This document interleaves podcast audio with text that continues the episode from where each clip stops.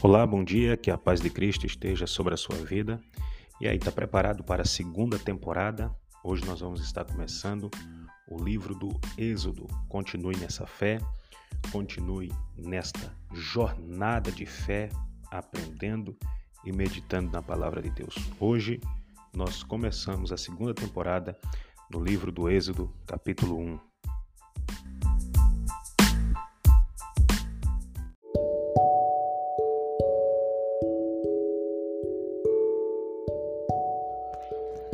Êxodo, capítulo 1 Os descendentes de Jacó no Egito.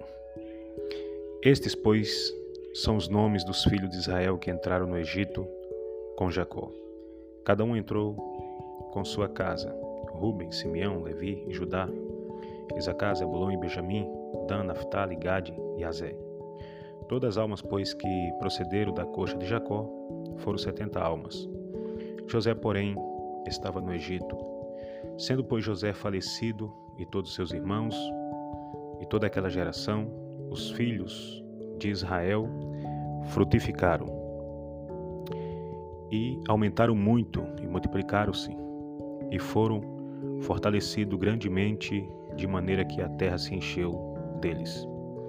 Depois levantou-se um novo rei sobre o Egito que não conhecera a José, o qual disse ao seu povo: Eis que o povo dos filhos de Israel é muito e mais poderoso do que nós. Eia, usamos sabiamente para com ele, para que não se multiplique, e aconteça que, vindo guerra, ele também se ajunte com os nossos inimigos e peleje contra nós e suba da terra. E puseram sobre ele maiorais de tributo para os afligirem com suas cargas, porque edificaram a faraó cidades de tesouro, Pitom e Ramassés.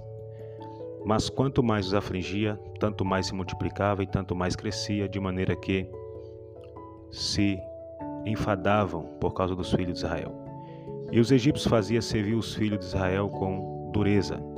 Assim lhe fizeram amargar a vida, com dura servidão, em barros e em tijolos, e com todo o trabalho no campo, com todo o seu serviço, que o servia com dureza. E o rei do Egito falou às parteiras das hebreias, das quais o nome de uma era Zifra e o nome da outra Puá. E disse: Quando ajuntardes no parto as hebreias, ajudar no parto as hebreias, e as vezes sobre os assentos, se for filho, matai-o, mas se for filha, então viva. As parteiras, porém, temeram a Deus e não fizeram como o rei do Egito lhe dissera, antes conservavam os meninos com vida. Então o rei, o rei do Egito chamou as parteiras e disse-lhe: Por que fizeste isso? que guardasse os meninos com vida. E as parteiras disseram a Faraó: É que as mulheres hebreias não são como as egípcias, porque são vivas e já têm dado à luz os filhos antes que a parteira venha a elas. Portanto, Deus fez bem as parteiras e o povo se aumentou e se fortaleceu muito. E aconteceu que, como as parteiras temeram a Deus, estabeleceu-lhe casas. Então ordenou Faraó a todo o seu povo, dizendo: A todos os filhos que nasceram lançarei no rio, mas a todas as filhas guardarei com vida. Bom, aqui nós observamos agora a perseguição do, do Faraó ao povo de Deus. Nós observamos que em Gênesis, no capítulo 15, como nós já lemos, e o versículo 13 ao 16, ali é uma profecia sobre a escravidão de Israel no Egito. E naquela época Moisés tinha 100 anos quando Isaac nasceu, a quarta geração equivalia a 400 anos. É claro que as gerações de hoje são mais curtas. Então Deus cumpriu a promessa de multiplicar as pessoas, segundo também nós lemos em Gênesis no capítulo 46, versículo 3. E nós observamos que os 70 descendentes originais de Jacó transformaram-se transformaram em mais de um milhão né, de pessoas. Eles aumentaram muito apesar ali da perseguição e do sofrimento, mas aumentaram muito. E aqui nós observamos que surge um novo rei, um novo faraó no Egito. Né? Diz que esse rei era diferente, era um, um novo rei. Então nós entendemos que esse rei era de povo diferente. A história vai nos contar a respeito do, do período em que os invasores, um povos por nome de Hyksos, eles dominaram o Egito, né? eles eram semita é, e provavelmente era ali da Síria. Então o novo rei advertiu seu povo que não era os egípcios, certo? Esse, esse povo aqui desse novo rei não era os egípcios, porque se fosse, ele conhecia José. Porque você pode observar no, no versículo no versículo que a gente no capítulo que a gente leu, diz que se levantando um rei que não conhecia a José, entendeu? Então assim, esse rei aqui, ele não era egípcio, ele era de outra nação, né? E ali nós observamos que a presença do judeu era uma ameaça a esse governante, a esse governador egípcio. Portanto, ele decidiu que que viesse agir de forma rigorosa com os filhos de Israel, já que José foi ali o salvador do Egito, então seria provável que um, um rei egípcio não conhecesse a José, né? Então, esse rei não era um, um, rei ali do Egito mesmo. Claro que, no entanto, a, aquela escravidão né, no Egito ali do, do povo de Israel traz uma simbologia ali de uma escravidão espiritual, né, relacionada ao pecado. É, o, o, o Egito ali é o símbolo do mundo, então ele estava estava naquela escravidão agora, agora é, se regozijaram muito na terra de Goze, mas depois veio o sofrimento, veio a escravidão. Então assim é hoje, né? A pessoa envereda aí no mundo do pecado, no mundo perdido, peca, peca, peca, né? Curte o seu prazer, curte as suas maravilhas, mas depois vai vir o sofrimento, como veio para Israel.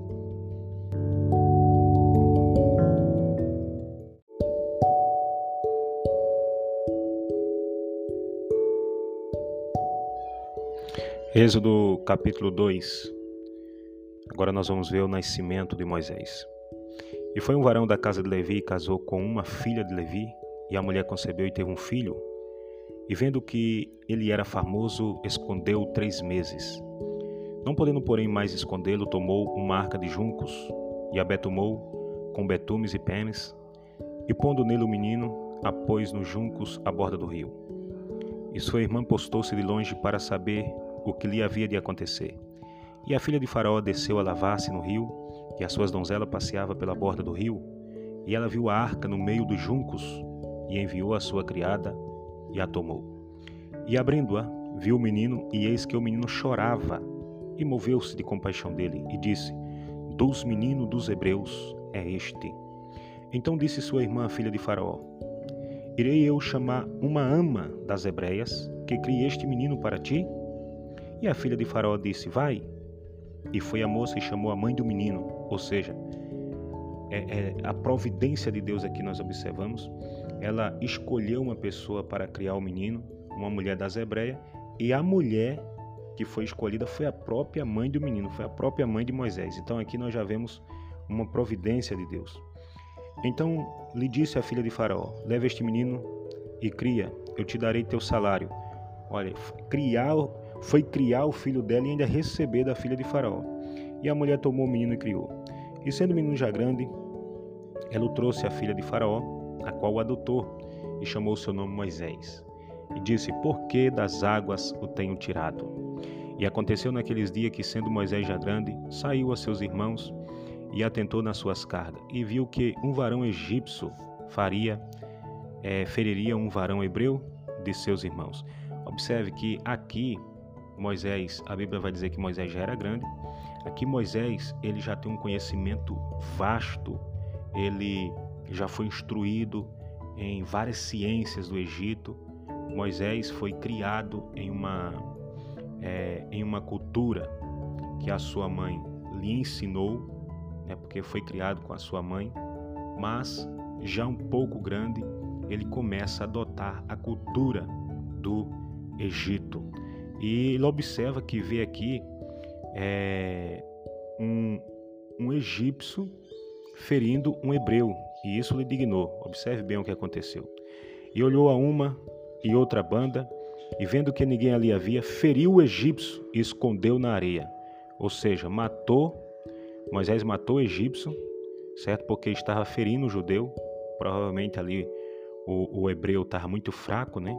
E ele foi tomar as dor do hebreu. E tornou a sair no dia seguinte, eis que dois varões hebreus contendia e disse ao injusto: Por que feres teu próximo? O qual disse: Que te tem posto ti por maioral e juiz sobre nós? Pensas matar-me como matasse o egípcio? Então Moisés temeu e disse: Certamente esse negócio foi descoberto. Ouvindo, pois, Faraó este caso, procurou matar Moisés. Mas Moisés fugiu de diante da casa da face de Faraó e habitou na terra de Midian e assentou-se junto a um poço. Ou seja, ele fugiu do Egito, né? Fugiu, da casa da sua mãe adotiva e foi-se embora porque senão o faraó ia matá-lo.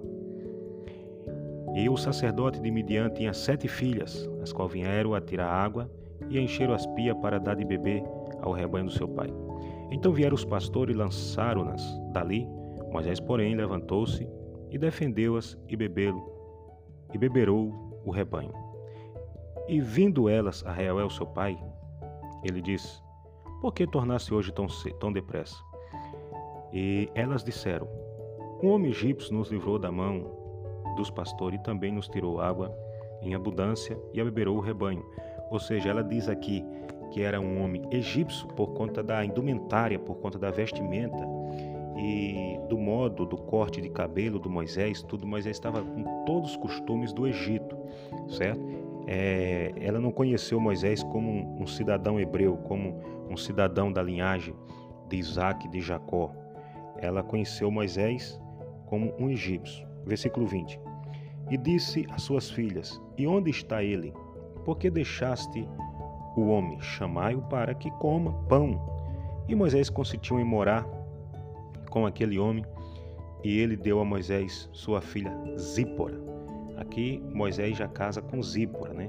Nós observamos aqui Moisés casando com Zípora, a qual teve um filho e ele chamou o seu nome Gerson, porque desse peregrino fui em terra estranha.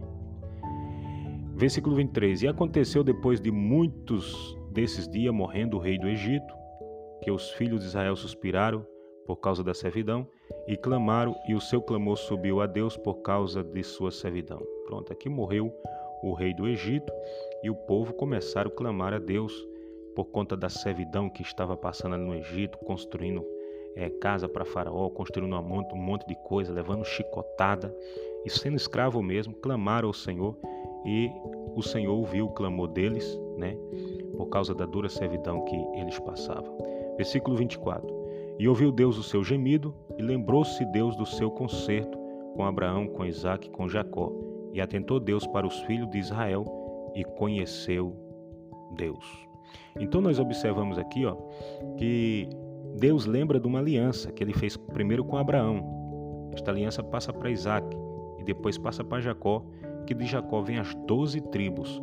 E eu falara quando nós lemos o livro do Gênesis que tem uma tribo por nome de Judá que daí vai vir o Cristo, certo, o Salvador do mundo. Então por isso é muito importante a gente ler o Gênesis é, ler a Bíblia do Gênesis Apocalipse, para que a gente entenda a história do povo hebreu e a gente entenda por que foi que Jesus ele veio a este mundo.